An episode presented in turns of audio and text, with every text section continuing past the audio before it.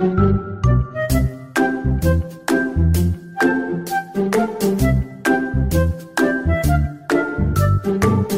家好，我是周周医师。嗨，大家好，我是轩哥。咦，周周医师，我想问，最近是不是有一个重要的节日快要到了？什么节日？国际中暑日。有这个节日吗？就因为，但是我觉得，就是整整间的大家都有报名参加的感觉啊，就是他们一起轮流进行中暑这个状态。真的，周周医师现在每天看诊，几乎每一诊都可以看到五到六个人。他们说自己中暑了，或是我把脉之后发现，哎，你中暑了哟。是最近特别多，是有没有什么一个嗯特别的情况啊？是可能端午节快到了，还是是清明节过后？其实我觉得就是在由天气由凉要转热的时候，是特别容易中暑的。然后尤其是最近在端午节前后，湿气比较重。然后，所以说端午节其实是一个瘴癘之气比较重的时候，所以这种热毒在身上闷住了，散发不出来，所以我们就会有一种中暑的感觉。所谓中暑，就是身体的暑热太重，然后你会觉得啊头昏脑胀啊，然后呃觉得精神非常的疲倦，然后觉得四肢无力，或者是觉得恶心、想吐、消化不良这样子的状态。所以，呃，大家真的是因为，呃，可能天气，所以这阵子特别多。我以为只是就是，哦，可能最近大家比较可能比较比较忙碌啊，就是原来是跟呃天气的状况是有关系的。我觉得是有关系的。以我们这样子每年每年看诊看下来，在这个端午节前后，其实中暑的人会特别多。可是等到七月份、七月中的时候，大暑这个节日一过的时候，你会发现中暑的人变得比较少。其实我觉得原因是因为刚开始热又湿的时候，我们身体一下子受不了这个温度的改变，所以温度的调节的能力还没有上来。热了一阵子之后，哎，我们好像启动了那个温度调节的能力，就变得比较没有那么容易中暑。但是其实还是有啦，只是说数量跟频率不会那么的多。嗯，那周周医师，我想问，就是呃，刚刚听起来好像就是最近特别热嘛。不过像我个人，就是因为我很怕热，所以我就是回家就是先把冷气打开，然后又要开除湿机。但我我也听到很多就是来诊间的患者，他们会说，其实他们都坐办公室啊，他们都吹冷气，那为什么他们还会中暑嘞？对，其实这个天气有时候真的是热到。没有开冷气，真的是觉得太不舒服了。大家真是会对不起北极熊，差点讲成北极星。北极熊，抱歉。对，呃，这个这个道理就是因为中暑的定义是我们身体太多暑热或热气堆积在身体里面，没有办法散发出去，所以有开有产生不舒服的状态。这就是说啊，假设我们把暑热这种这种东西很抽象的东西替换成垃圾，比如说你身体是一个房子，你身体堆积了太多的垃圾了，丢不出去，累积在身体里面，你就会觉得很不舒服。那如果你身体可以堆积很多垃圾的原因是什么呢？可能你这个人这个房子真的就是制造了太多垃圾啦，你就会觉得很不舒服。另外一个可能是不是，其实你制造垃圾的的数量是正常的，可是你丢垃圾的能力是有问题的。嗯，就是一个是太多垃圾，一个是忘记丢垃圾。对，没错。所以说，呃，中暑的人有可能是，哎，你真的是太多太多热气堆积在你的身体上面，这样子的人是叫做阳暑。哦，就是可以归因，就是然后天气太热，通常导致的。对，然后另外一个有阳就有阴，所以如果你是没有丢垃圾的能力，你的热排不出去，那种通常都叫做阴暑。哦，所以就是你可能，所以分阴跟阳，就是在于阳就阳暑，就是说你的热实在是太多了，你丢都丢不完。然后阴暑就是你的热的堆积其实是正常的，可是你没有适当的去把它排出去。嗯，所以轩哥，你要不要想想看，你冷气吹太多，可是还是中暑的原因是什么？可能是我没有流汗吗？因为就是一直吹冷气，我就不太会流汗。可是可能我又很多热色忘记丢，会不会有这个可能？因为我我自己有发现，就是我如果有时候比较少流汗的时候，我身体会有点闷闷的。然后即使我就算一吹冷气，我还是会一直很燥热，然后很不舒服的感觉。没错，其实这就是阴属的一个现象。所以你即使呃，即使你一直在冷气房里面，可是呢，这个大环境还是存在的。虽然你在一个小环境里面很凉爽，可是整个大环境这个节气就是一个暑热很重的节气。其实我们还人还是会跟这个大自然是共振的，而且你也是会出门，嗯，对，所以你出门的时候感受到这个暑热，可是你到回到家里面就立刻吹冷气，或是喝到冰凉的水，所以你的汗孔跟你的身体是闷住的，所以你没有办法适当的用你的汗孔去排出你的热气。就会开始觉得啊头昏脑胀，然后很心情很阿杂，很郁闷，然后甚至睡就睡得不是很好，这样子的，呃，轻微中暑的现象。然后我们也是要关心一下阳暑，阳暑的人就是比较是我们典型觉得会中暑的人，比如说呃，你去大太阳底下参加，哦，我有一次陪洛黎哥在礼拜六的下午参加趣味竞赛，我回来就光荣的中暑了，这就是阳暑，因为。实在是晒了太多的太阳了，然后又非常的激动，在那边加油啊、翻滚啊，所以我就真的是身体的热气一下累积的太多，来不及排出来，所以就中暑了。这个就是很典型的阳暑。所以比如说，呃，可能在太阳底下工作的人啊，在很闷热的地方工作的人，或者是去嗯海海边玩耍的人，这样子可能。都有可能回来，突然就是中暑了，这就是阳暑的一个很典型的一个的例子。嗯，我以前运动会的时候，不都会那个学校旁边都会准备类似医护队，因为感觉随时都会有同学中暑会会被带到那个地方。对，嗯，那周医师，所以我们像刚刚那个阳暑的部分，就是可能晒到比较多太阳的人，容易会有这个情况。不过，就像周周医师上次去运动会好了。会一定会有其他爸爸妈妈也一起参加，那他们可能就是没有中暑。那假如说晒太阳是条件之一的话，那有没有其他因素也会影响我们会不会中暑？其实阳暑跟阴暑虽然可以这样子分开，其实他们也可以同时发生。你可能制造了很多垃圾，你又没有丢垃圾的能力，那就非常的严重了。通常这时候会被老婆骂，就是什么时候要去丢垃圾？老婆是你的医生，他帮你治疗这件这个顽疾。嗯、所以说，假设我们一起的人，大家一起晒太阳，接受到一样的暑热，那为什么有些人中暑，有些人不中暑呢？首先，你可能身体本来就累有一定的垃圾堆积了。比如说，你本来就熬夜，肝火很旺，或是你最近都吃很多炸物，然后肠胃非常热气比较重，或是你很多烦恼，你心火比较旺，身体本来就有一些发炎的一些热气去累积，再加上太阳一晒，外面的这个暑邪往里面身体里面聚集，所以你的旧有的尚未丢的垃圾，再加上新的垃圾，哎，你的垃圾的扣打就爆炸了。那我刚刚听到很多。我自己身上就是你知道会打圈圈嘛？就是哎，别人讲完要打勾，哎，我有哎，哎哎，我有哎啊，完蛋了！所以以后你看诊的时候，会不会觉得哎，我都比患者还严重？我很常听到就是哎，原来患者跟我有一样的烦恼。然后再来就是说啊，假设你你们大家的垃圾堆积的都是一样的，暑热都是一样的，哎，可是有人他的。它的循环比较好，身体的通透力比较好，或者是说，呃，他的他平常有在运动啊，气血循环跟心肺功能比较好，那他丢垃圾的能力就比较好。这样子，他即使垃圾累积的很多，可是他很快，比如说喝个水、上个厕所，或是放松一下，他中暑的问题就已经解决了。在他还没有很不舒服的时候，就已经把垃圾丢完了，所以他也不会觉得自己中暑。嗯。感觉就是抗暑能力很高的人，对，所以其实如果假设有些人他经常在太阳底下工作，可是他哎，他结果你看他他也是身体健康很不错，那可能他就具备了很好的就是把暑热这个垃圾排掉的能力。嗯，那周周医师，我想就就是像我们这种比较没有办法排出暑排垃圾的人，我想问就是那我们通常要怎么去？观察自己是不是可能中暑啊？不管是阳暑或是阴暑的状况，这样。那你为什么觉得你自己没有抗暑的能力呢？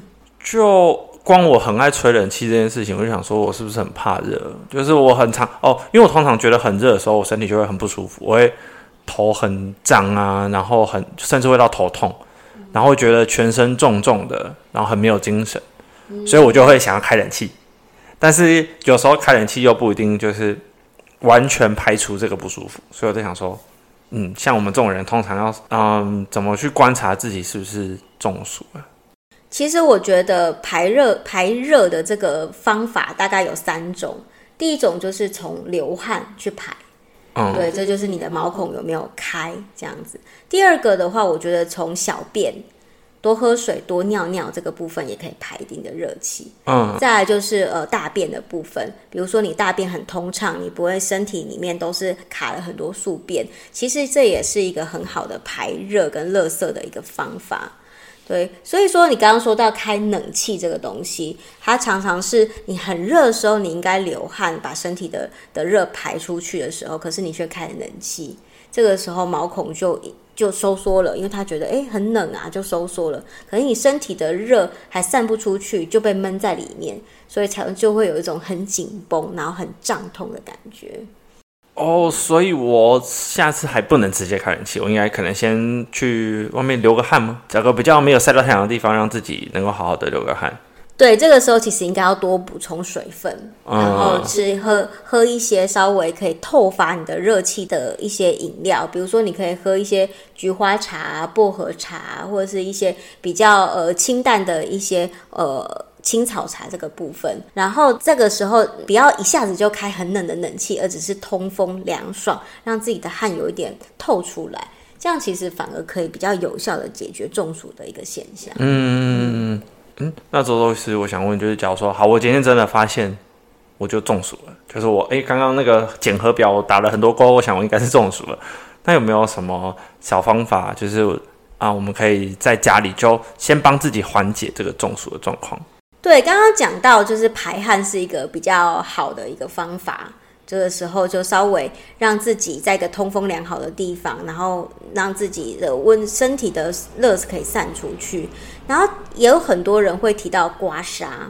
哦，对啊，小时候中暑，听到中暑就是抓过来刮。对，其实刮痧，我认为它也是一个变相出汗的方法。哦，所以是透过刮痧的方式帮助他排汗吗？还是？哎、欸，其实它就是帮你把身体的汗孔是表面的汗孔是打开来的，让更多的热可以散出去。其实刮痧的原理就是这样，我们就是用刮痧板，然后我们去刮皮肤，让皮肤有一点点受伤，它表面的那个微血管就破掉了。嗯，然后微血管破掉之后，它就会身体就有一些呃。就是肿胀发炎的反应，这时候我们的气血循环会整个是跑到我们身体的表面去，嗯，所以它分到身体的表面的话，它就有助于散热。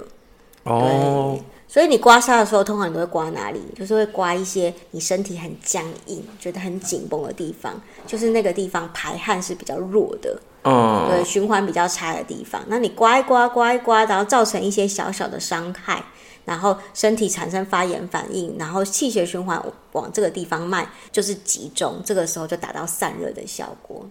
那周周医师有没有比较建议我们可以比较安全，然后也有嗯、比较容易达到效果可以刮的地方？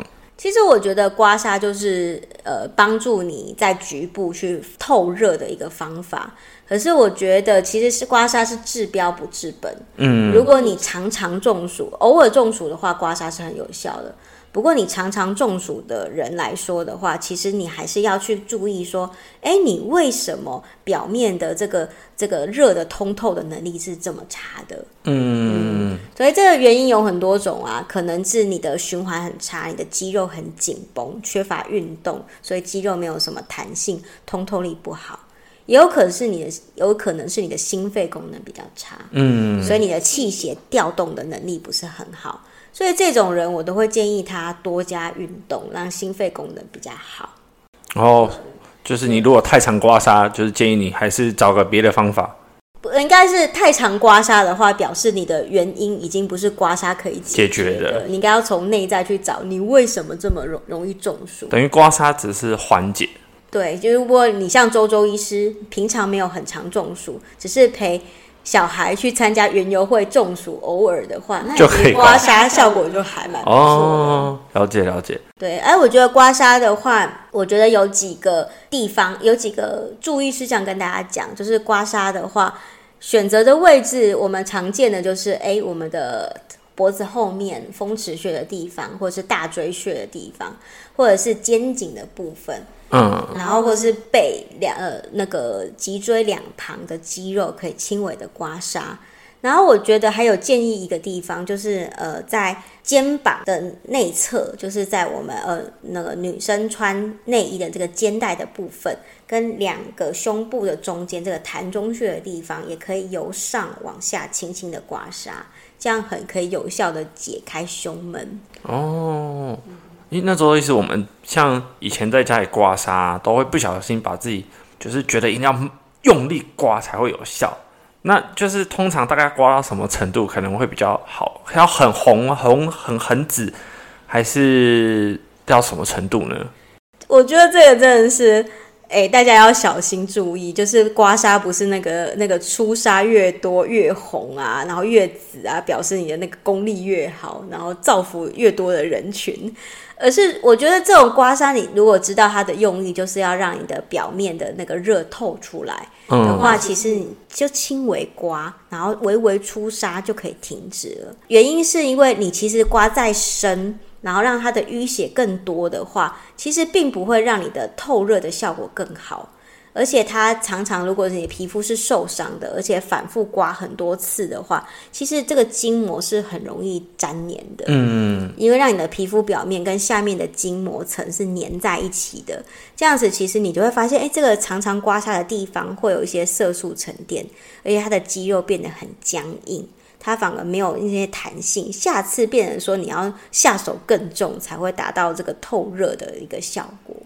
所以其实我们应该就是稍微轻轻，有点像是把它化开，不要让它那么卡在那个地方，这样就好了。没错，而且就是有时候下手太重，还会让你的皮肤是弹性是消失的。嗯，对，所以其实宁可多刮几个地方，然后轻轻刮，每个地方都是比较比较轻柔的，然后表浅的，这样才达到达到刮痧解中暑的的效果。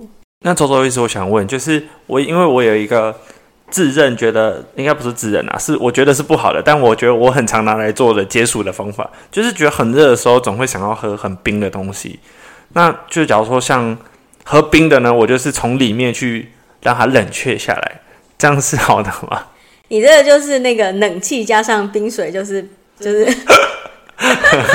就是非常非常的更加的让中暑非常的严重这样子。冷气只是从外面去闭塞你的毛孔，然后让汗孔让你没有办法透气，然后这个喝冰水就直接。从里面去让那个就是黏膜的部分是收缩的。OK，我想好，我就让你的热锁在你的身体的内深层更加的厉害。我完全的找到一个最不适合的方法。对 对，其实这样长久以来的话，其实真的是呃，对你的气管啊，或者是你的肠胃是会受到一些不好的一个影响。比如说，你会开始很容易胃痛啊，或者是你的肠胃会比较容易会。腹泻，对哦，嗯，那时候意思，所以假如说比较中暑、比较容易中暑的人，你我们会怎么建议？就是要可能吃哪类的食物吗？或是怎么样帮助自己，就是尽量不要再可能这么容易中暑这样。其实我觉得还是要分阴暑跟阳暑。如果是阳暑的人，就是真的是你就是会在一个很燥热、很闷热的环境的话，就是尽量要改善环境。然后在如果你是在很热的地方之后，要赶快多补充水分或做一些防晒的一些一些措施。可是如果是阴暑的人，就是要增加你自己丢垃圾的能力。嗯，对，要去看你是什么原因让你失去这个散热的能力。有可能是习惯不好，比如说常常吹冷气啊，OK，然后呃喝冰水，让自己的热是闷住的，那就是要改善你这些习惯。还有另外一种人是真的是身体比较虚弱，嗯、他的的气血的的活动调度是比较不好，造成他调节温度的能力是很差。你会发现这种人有一个特色，一下觉得太冷，一下觉得太热，又不怕、哦、又怕冷又怕热。这种人的话，真的是建议第一个他要休息要足够，太累了，对，太累了。然后，然后另外一个就是他可能是缺乏锻炼。对，心肺功能太差，所以。运动。对，哎，那个轩哥最近有开始运动了吗？我们先不要讨论这个尴尬的话题。对，啊，如果你现在就是真的是就是中暑了，那除了刚刚讲的，呃，让自己稍微发汗一下，发汗的方法有很多种，比如说你可以喝热水，洗个热水澡，或者是在稍微温度比较。比较高，可是是通风的地方，让自己出出汗。嗯，然后运动发汗也是很好的方法。然后另外一个的话，我觉得补充水分啦，就是从多喝水、多尿尿这个途径去把热从身体里面排出去。嗯，然后除了水分之外，其实如果你也是可以加一点比较呃可以呃利水，然后比较呃消消暑的一些一些一些药材，比如说呃玉米须啊，或者是薄荷啊、菊花茶，嗯、或者是我们之前提过的豆腐，然后或者是呃爱玉，哎。我们今天吃爱玉哎，忘记说今天的那个甜点。我们今天好像其实跟上一次很像，都是被热情的小天使赞助。对，我们今天有一位那个非常热情的的患者呢，送了我们一排爱玉。我们心里想，太好了，今天又有人抖内了。总是大家会督促着我们录音呢。好，所以爱玉其实柠檬爱玉这种富含维他命 C 的一些东西，比如说像呃柠檬汁啊，或者是其一些比较清热解暑的一些水果，其实也是有帮助。其实就是多喝水、多尿尿，只是中间的话可以加一些维他命 C 或者是一些解热的一些食物在里面。嗯，其实虽然我说我很爱喝冰的啊，但我之前其实有经验，就是我觉得我大概应该快中暑了，身体很闷热的时候。